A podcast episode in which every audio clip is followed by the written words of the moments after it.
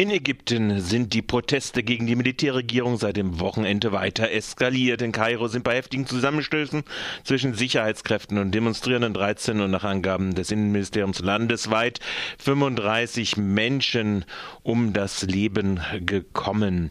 Die Protestierenden hielten sich den zentralen äh, Tahir-Palast in Kairo in der vergangenen Nacht weiter besetzt, ob schon die zivile Regierung dem machthabenden Militärrat ihren Rücktritt erklärte. Es hat allein in Kairo mehr als 300 Verletzte gegeben. Landesweit seien seit Samstag über 1700 Menschen verletzt worden. Ärzte zufolge mussten zahlreiche Menschen mit Schusswunden behandelt werden. Die Proteste richten sich gegen den Militärrat, der trotz der Wahlen am nächsten Sonntag um jeden Preis als Staat im Staate an der Macht bleiben will. Er kündigte jetzt eine Untersuchung an. Ein ein Protestierender zu den Forderungen in englischer Übersetzung von Democracy Now! We need civilian rule. We need a president that we are all agreed on. We need a constitution before the elections that will get rid of the remnants of the previous regime and spectrum of political Islam, which is implementing certain agendas. Afghanistan führend in biometrischer Überwachung. Afghanistan liegt im internationalen Vergleich als äh, zehntärmstes Land, der drittkorrupteste Staat, für Kinder der unwirtlichste Platz und das Land mit dem längsten Krieg. Nach einem Bericht der New York Times wird Afghanistan bald auch das Land mit der höchsten Kontrolldichte an biometrischen Daten sein. Seit September wird von jedem Fluglast in Kabul nicht nur die Fingerabdrücke eingescannt und gesammelt, sondern auch er wird auch fotografiert und die Iris gescannt. Die Datenbanken sind online mit dem US-Außenministerium und Heimatschutz verbunden. Die US-Botschaft finanziert das Flughafenprogramm. Schon jetzt verfügt die US-Armee über biometrische Daten von zwei Millionen Afghanen, die mit der US-Armee, ihren Verbündeten oder den zivilen Vertragskräften zum Beispiel wegen eines Jobs in Kontakt gekommen sind. Mit landesweiten Protesten haben tausende Menschen in Marokko zum Boykott der Parlamentswahlen aufgerufen. Am Sonntag sind der Nachrichtenagentur Reuters zufolge in Tanga etwa 10.000 Menschen auf die Straße gegangen. Auch in anderen Städten in Marokko hätten tausende Menschen demonstriert. Die Demonstrierenden forderten zum Boykott der Parlamentswahl auf, da sie davon ausgehen, dass die Abstimmung nicht demokratisch erfolgt. Für König Mohammed ist die Wahl am kommenden Freitag ein Test. Für die von ihm auf den Weg gebrachten Reformen bei einem Verfassungsreferendum hat er zugesagt, einen Teil seiner Macht abzugeben. Die Opposition geht dies aber nicht weit genug, denn der König bleibt Oberbefehlshaber der Armee, darf weiter das Parlament auflösen und hat das letzte Wort in Fragen von Religion und Justiz. Guatemala 53 Prozent äh, der Bevölkerung von Armut betroffen. In Guatemala hat die Zahl der Armen weiter zugenommen. Dies geht aus der am 15. November in Guatemala Stadt von Pressevertretern vorgestellten Untersuchung über die Lebensbedingungen 2011 der Nationalen Statistikbehörde hervor. Demnach leben gegenwärtig 53,7 Prozent der Guatemaleken in Armut. Das sind 2,7 Prozent mehr als im Jahre 2006. Allerdings hat die extreme Armut abgenommen genommen. Umgerechnet sind dies 14,7 Millionen Einwohner, die täglich höchstens vier Quetzals, das sind 2,20 Euro, zum Leben haben. Rund 1,9 Millionen Guatemaleken leben in extremer Armut und haben täglich maximal 12 Quetzals zur Verfügung. Die Zahl der von extremer Armut äh, Betroffenen sei jedoch leicht zurückgegangen. Das Sozialprogramm der Regierung habe etwa 900.000 Familien aus der extremen Armut holen können, berichtet Blickpunkt am Lateinamerika. Das wächst. Der Luxusabsatz ist explodiert, Schmuck bei 18% plus in 2011. Die Erwartungen wurden erfüllt. Der weltweite Luxusgütermarkt wird 2011 erneut zweistellig wachsen. Die Umsätze der Branche werden in diesem Jahr um 10% auf insgesamt 191 Milliarden Euro steigen. Die Luxuskarossen sind da gar nicht eingeschlossen. Das ist das Ergebnis des 10. Luxury Goods Worldwide Market Studie der Managementberatung Bain Company in Kooperation mit einer Stiftung. Zugleich wurden in der Mittelfristprognose bis 2014 die Raten auf ein durchschnittlich jährliches Wachstum von 6 bis 7 Prozent erhöht. Während der Parfümabsatz unterdurchschnittlich wachsen soll, explodierte der reale wie prognostizierte Absatz von Schmuckaufzuwächse von 18 Prozent. Stabil überdurchschnittlich 7 bis 8 Prozent ist das Wachstum des Luxuswarenabsatzes in Europa, in den USA. China hat ein Plus von 35 Prozent, Brasilien von plus 20 und im Nahen Osten liegt ein 12-prozentiger Zuwachs an. Und so reklamieren diese Länder den Begriff der Schwellenländer zu Recht für sich. Israel schließt Sender von palästinensischen und israelischen Friedensaktivistinnen. Nach einem Bericht von Democracy Now! hat Israel die Schließung der von der palästinensischen Autonomiebehörde lizenzierten Station All for Peace erzwungen. Kritiker sagen, dass die Schließung des Radios Teil eines breiteren Angriffs auf liberale Institutionen in Israel sei.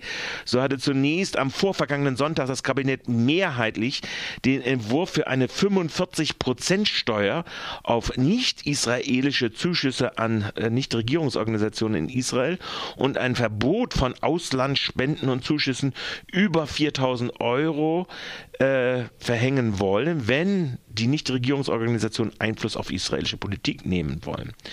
Israelische Menschenrechtsorganisationen verurteilten dies als Angriff auf die demokratische Struktur Israels. Nach Protesten aus den USA und der EU äh, war Ministerpräsident Netanyahu dann äh, dazu bereit, das parlamentarische Verfahren am letzten Sonntag einzufrieren für diese Gesetzesänderungen.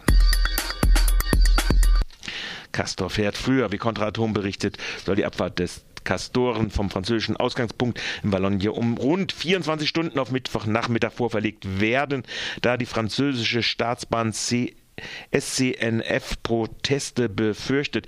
Die Quelle dieser Information gilt als zuverlässig. Die Bürgerinitiative Lüchow-Dannenberg und ausgestrahlt.de zeigten sich zur Vorverlegung des äh, Beginns dieses Transportes äh, gewappnet. Laut der Vorsitzenden der BI Lüchow-Dannenberg, Kerstin Rudeck, reagiere man gefasst und flexibel. Und äh, auf diese frühere Abfahrt des Kasserzuges. Bereits am Mittwoch konnten Camps und Küchen im Wendland Menschen beherbergen und versorgen. Gleiches gilt für die Südblockade und das Protestcamp bei Valognes.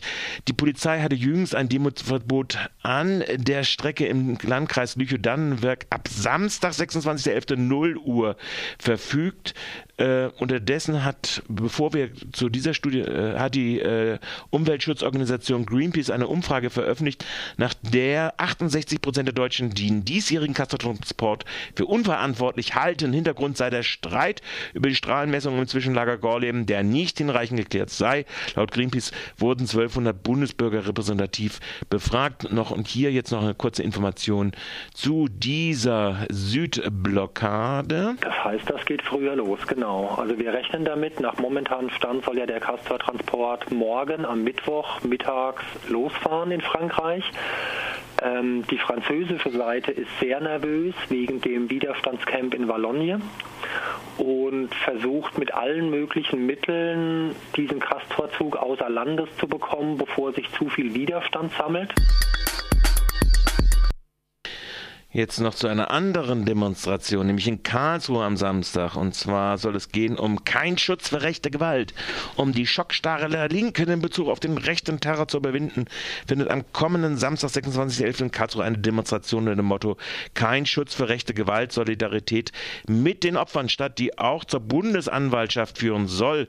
Im Aufruf sagen die Organisatoren, es ist nicht vorstellbar, offenbar, dass sich über Jahre in geheim agierenden Gruppen kein Unterstützerinnen und Unterstützer im gesamten Bundesgebiet hatte. Daher müssen wir davon ausgehen, dass weitere Opfer auf das Konto dieser und anderer Neonazi-Gruppen kommen. Dann wird nochmal darauf eingewiesen, auf die äh, Zählung der Amadeo Antonio Stiftung und lokal wird auch darauf verwiesen, dass der Aufbau der Kameradschaft Karlsruhe zur Jahrtausendwende als aktivste Neonazi-Gruppe Süddeutschlands erst durch ihren Führer und V-Mann Axel Reichert möglich war. In der aktuellen Diskussion ignoriert und leugnet die Polizei Karlsruhe die neonazistischen Strukturen vor Ort. In Karlsruhe werden aktuell auch die Verdächtigen für die neonazistische Mordserie inhaftiert. Daher rufen wir, so die Organisatoren, für den kommenden Samstag dazu auf, gegen rechte Gewalt und ihre Verharmlosung auf die Straße zu gehen. Wir möchten damit auch unsere Solidarität mit ihren Opfern aus Karlsruhe und anderswo zum Ausdruck bringen. Jeder Vierte in Baden-Württemberg hat einen Zuwanderungshintergrund. Das Armutsrisiko dieser Personengruppe ist aber doppelt so hoch wie der Rest der Bevölkerung. 26 Prozent oder 2,8 Millionen der in Baden-Württemberg lebenden Menschen hat einen Zuwanderungshintergrund von außerhalb der Bundesrepublik. Damit liegt Baden-Württemberg vor allen anderen Flächenstaaten und nur knapp hinter den beiden Stadtstaaten Hamburg und Bremen. Die Landeshauptstadt Stuttgart mit 38 Prozent und die Region Stuttgart mit 32 Prozent, also jedem Dritten, liegen aber klar vor den Stadtstaaten, aber hinter Frankfurt mit 43 Prozent und Augsburg 39 Prozent Zuwanderungsanteil. Der Abbau von industriellen Arbeitsplätzen, auch in der Region Rhein-Neckar, wie insgesamt die durchschnittlich beträchtlich, gering, beträchtlich geringeren Einkommen, hat zu einem erhöhten Armutsrisiko von Zuwanderern geführt. 19 statt 8 Prozent wie die Menschen ohne Zuwanderungshintergrund in Baden-Württemberg. So die Ergebnisse des Mikrozensus 2010, den das Statistische Landesamt veröffentlichte. Last not least, Bewerbungsschluss für den Bernd-Koberstein-Preis für Zusammenleben und Solidarität 2012 ist der 30. November. Mit dem Bernd-Koberstein-Preis für Zusammenleben und Solidarität sollen Projekte, Initiativen, Personen oder Organisationen ausgezeichnet werden, die mit beispielhaften Aktivitäten und Initiativen in besonderer Weise zu einem guten nachbarschaftlichen Zusammenleben, zu einem solidarischen Miteinander der Menschen beitragen. Es sollen insbesondere auch Initiativen gewürdigt werden, die das Eigenengagement von Menschen für ein gutes Miteinander fördern, die Ausgrenzung bekämpfen und Inklusion befördern. Bewerbungen können bis zum 30.11. gerichtet werden an info at Bernd Koberstein Preis, Bernd mit DT, verbunden jeweils mit einem Minuszeichen also Bernd Koberstein-preis.de oder an Henrik Ozzone, dem Vorsitzenden der Jury. Der Preis ist mit 10.000 datiert, 10.000 Euro und soll im Frühjahr 2012 erstmals und dann jährlich vergeben werden. Und das war's mit dem Infoflash im Mittagsmagazin von 12.